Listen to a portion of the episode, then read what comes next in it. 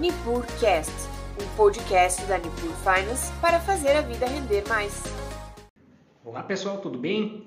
Vamos iniciando mais uma edição dos nossos insights semanais falando sobre o que aconteceu de mais relevante no cenário econômico e nos mercados ao longo da semana e projetando o que teremos pela frente aí ao longo da próxima semana. Meu nome é Christian, eu sou economista aí na Nipur Finance. Eu convido todos a seguir aí o nosso quadro, o, hoje excepcionalmente no horário diferente, né? A quinta-feira às 18 horas. Normalmente fare, faremos, semana que vem voltamos ao nosso horário normal, é, quinta-feira meio-dia e 40. Então, essa semana no Brasil foi marcada novamente por um crescimento relativo aí nos ruídos pelo lado fiscal. Nós tivemos uma semana a semana anterior um pouco mais calma, né, trazendo um pouco de novidades positivas nesse, nesse sentido, é, em particular o avanço da PEC dos precatórios que abriria o espaço fiscal necessário para a implementação do Auxílio Brasil aí, a partir do ano que vem, e também o parcelamento dos precatórios que não geraria a pressão fiscal que se, que, que se esperava inicialmente. Quer dizer, nós tínhamos um quadro complicado com a possibilidade do, do, do rompimento no teto dos gastos. Na semana, nós já temos o início de discussão da PEC, é, passa, que terá que passar pelo Senado, então nós já, já estamos nessa, nesse nível de discussão. E se ventilou a possibilidade de um aumento aí no, é, no, no, nos, nos, pagamentos ao funcionalismo público. Não foi muito bem recebido pelo mercado, tivemos novamente um, uma leve alta aí no dólar, batendo 5,50, passando dos 5,50, uh, os juros subindo um pouco novamente e a bolsa tendo uma semana um pouco mais complicada. Então, toda vez que surgir alguma notícia é, relativamente negativa do lado fiscal, a gente vai ter essas oscilações. Isso muito porque a nossa nosso aspecto de receita e gasto governamental, ele, nós arrastamos essa, esse problema aí já há alguns anos.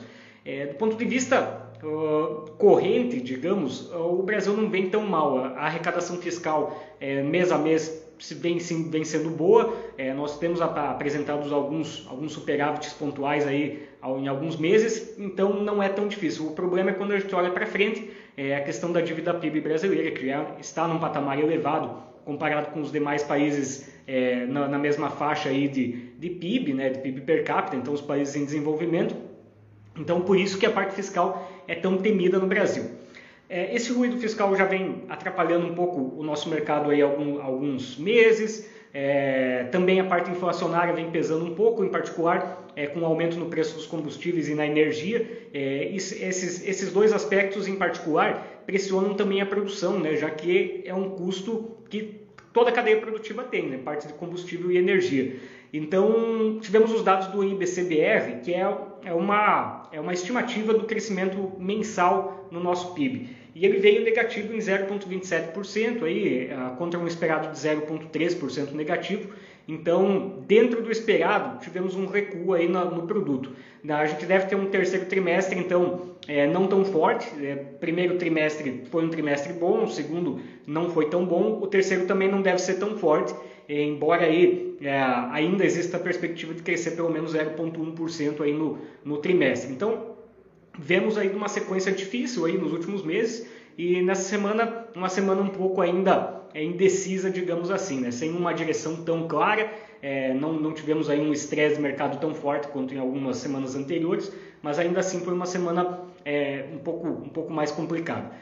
Brasil na semana que vem terá indicadores relevantes publicados. Essa semana não teve, o mais relevante foi o IBCBR, na semana que vem a gente tem o IPCA 15, que é a prévia do IPCA aí para para o mês de novembro, então a gente vai poder ver, porque em outubro tivemos uma, uma aceleração muito forte na inflação, fechou em 1,25% o IPCA no mês, é, maior nível em outubro em muitos anos aí. Ah, vamos ver se em novembro a gente tem um recuo aí, isso depende também um pouco do cenário internacional já que o petróleo continua em patamares muito elevados e, e, como o câmbio, nossa taxa de câmbio também não favorece tanto, né, acima de 5,50, então isso pressiona muito nossos custos. Ao mesmo tempo, na semana que vem teremos a evolução do emprego, né, o dado publicado pelo CAGED, a gente vai ver em termos de abertura de vagas até que ponto a, a gente consegue acompanhar a recuperação do lado real da economia brasileira. Então, semana que vem teremos aí alguns indicadores mais importantes. Essa semana, em termos de indicadores, foi mais tranquilo. Não só Brasil, mas a nível de mundo a gente for olhar para os Estados Unidos, ah, lá o debate é muito mais forte pela questão inflacionária, que também vem acelerada, e com a retirada de estímulos. Né? Então, isso também pressionou um pouco é, os juros e também pressionou o dólar frente às demais moedas. Quer dizer, o dólar nos Estados Unidos, é, o dólar, é, frente às moedas no mundo, ele ganhou valor, né? Isso muito por, pela questão da discussão da retirada de estímulos. Nessa semana, os pedidos iniciais de seguro-desemprego ficaram em 268 mil, é, contra um esperado aí de 260, não fugiu muito do esperado, e dentro de um patamar que é baixo relativo ao pós-pandemia. Quer dizer, é, depois da pandemia ele estacionou na faixa dos 400 mil, agora já está em 260, na faixa dos 260. Esse é um ponto positivo, mostra uma recuperação bem razoável na economia americana e tivemos aí uh, um reflexo interessante em outubro com uma aceleração nas vendas do varejo nos Estados Unidos em 1,7% contra um esperado de 1% que isso mostra? O terceiro trimestre nos Estados Unidos, o PIB não veio tão forte, veio em 2%, é, no, na, na, versão anualizada, quer dizer, como se, se, todos os trimestres do ano tivessem sido iguais ao, ao terceiro, o PIB americano teria crescido 2%. No semestre, nos trimestres anteriores tinha sido muito mais forte, na faixa de 6,7%, aí 6, 6,7%. Então o terceiro trimestre foi difícil lá também, mesmo muitos problemas parecidos com o Brasil na questão de inflação e na questão de, principalmente questão do custo energético, né, mais alto associado aí ao petróleo, enfim, é, e também a variante Delta que castigou um pouco algumas economias nos Estados Unidos, inclusive. Uh, parece que no, na reta final do terceiro trimestre houve uma evolução e isso aparentemente esses dados do varejo mostram que é, a sequência deve continuar e, e, tudo mais constante deve ter um, um, trimestre mais positivo. O quarto trimestre nos Estados Unidos deve vir, deve vir forte. Uh, o índice de atividade industrial publicado pelo Fed da Filadélfia também veio forte, em, em, o índice é, veio em 39 contra 20, que era o esperado, então quase o dobro aí. Então, basicamente o resumo é que é, termos de atividade, o lado real na economia americana vem bem, vem, vem forte mesmo, deve fechar com um crescimento uh, robusto esse ano aí na faixa dos 6%, uh, mesmo com, com todo esse, esse cenário mundial ainda um pouco um pouco complexo, né? um pouco uh, questão de inflação, questão de desaceleração na China, é, custo de, de, energia muito, muito elevado. Então, mesmo assim, a atividade real americana tem mostrado uma recuperação robusta. No, em, semana que vem ainda os Estados Unidos vão fazer a revisão do, do PIB do terceiro trimestre e a gente vai ter mais uma confirmação aí de, de como foi esse, é, esse período. Sobre dados ainda na Europa, é, o Reino Unido uh, publicou dados de, de, inflação, o índice de preço ao consumidor. Na base anual, é, se esperava 3,9% está em 4,2%. É um nível inflacionário extremamente elevado para os padrões europeus, né? 4,2% num ano. Para a Europa, que desde 2008 como um todo, né, isso juntando zona do euro e pegando o Reino Unido, eles têm tido dificuldade em gerar reação no mercado real, é, tem, tem tido dificuldade em ter uma recuperação é, econômica robusta, então esses 4,2% são um indicador bem forte e devem reacender a discussão no Banco Central uh, britânico sobre também retirada de estímulos e uma possível alta de juros aí num, dentro de um horizonte um pouco mais próximo. Lembrando que, é, em particular, nem tanto no Reino Unido, mas na zona do euro, é, as taxas de juros permanecem em patamares muito baixos, com boa parte da curva de juros de, de muitos países, incluindo a Alemanha e Suíça, tendo taxas negativas, né, que é uma, algo não tão comum na economia. Né? Você tem uma taxa de juros governamental negativa, então é, é um, algo é, realmente uma situação diferente né, e, e muito motivada pelo, pela questão da pandemia.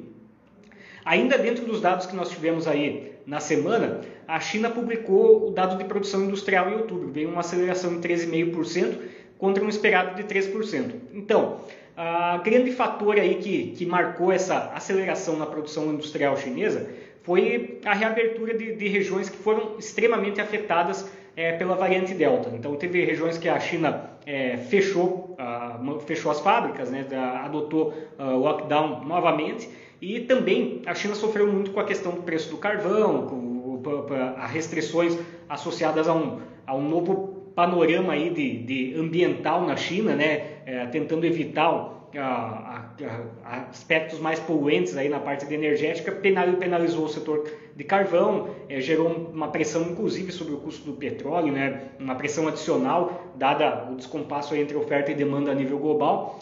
Ah, essa, esse aumento da produção industrial, no entanto, é, em outubro ainda, embora possa ter um reflexo para frente, ele ainda não foi o suficiente para é, uma retomada, aí, digamos, no preço do minério de ferro, que ele recuou para patamares é, menores aí, que não, não batia desde 2019. Então, no pós-pandemia, o minério de ferro teve uma aceleração muito grande de preço, houve uma, uma procura por recomposição de estoque aí, é, depois do lockdown, então a demanda pelo minério de ferro ficou alta, a China, num primeiro momento pós-pandemia, é, teve uma atividade industrial bem robusta, teve, teve um crescimento forte, esse ano, com a desaceleração lá, principalmente no setor imobiliário, que demanda muito, muito aço, né, cuja uma das matérias-primas aí é o minério de ferro, empurrou, essa piora de cenário chinês empurrou o preço do minério de ferro para baixo. E aí a gente vê muito, muitas, o nosso setor siderúrgico e as nossas mineradoras sofrendo. É, o reflexo se vê na bolsa, né, com as, as ações da Vale, da CSN, enfim. Então, estamos com esse cenário é, não houve uma mudança dramática aí ao longo da semana é, nos aspectos macro aí, tanto no Brasil quanto no mundo. A gente segue acompanhando. Semana que vem temos aí então alguns dados de atividade, Estados Unidos com o PIB, alguns PMIs aí é, na zona do euro, o PIB, a revisão do PIB do terceiro trimestre também na Alemanha. Então a gente segue acompanhando esses aspectos e no Brasil aquele componente é, adicional aí no, no quebra-cabeça que é a questão fiscal e que está associado ao lado político, né? É, já que ano que vem ter, ter, temos ano de eleição, então é, existe muita, muita água aí para rolar nesse, dentro desse até o ano que vem. Né? Então a gente segue acompanhando isso, em particular a, a evolução da PEC dos precatórios no, no Senado. Da, sobre essa semana seria isso. Eu agradeço a todos que acompanharam aí a nossa live. E eu reforço que semana que vem a gente volta ao nosso horário tradicional, quinta-feira, meio-dia e 40, voltamos aí a conversar sobre o que temos de mais relevante no cenário econômico aí é, no Brasil e no mundo. Eu agradeço a todos que acompanharam e eu convido a todos a seguirem aí a nossa página, é, Nipur Finance. Uh, a gente sempre publica uh, informações aí das mais relevantes que estão no mercado sobre cenário econômico, enfim, sobre todo, todos os aspectos aí que o mercado envolve. Então, agradeço a todos novamente e até mais. Valeu, pessoal! E aí, curtiu o nosso conteúdo? Acompanhe a Nipur Finance pelas redes sociais, através do Instagram, arroba Nipur Finance, ou pelo nosso site www.nipur.com.br.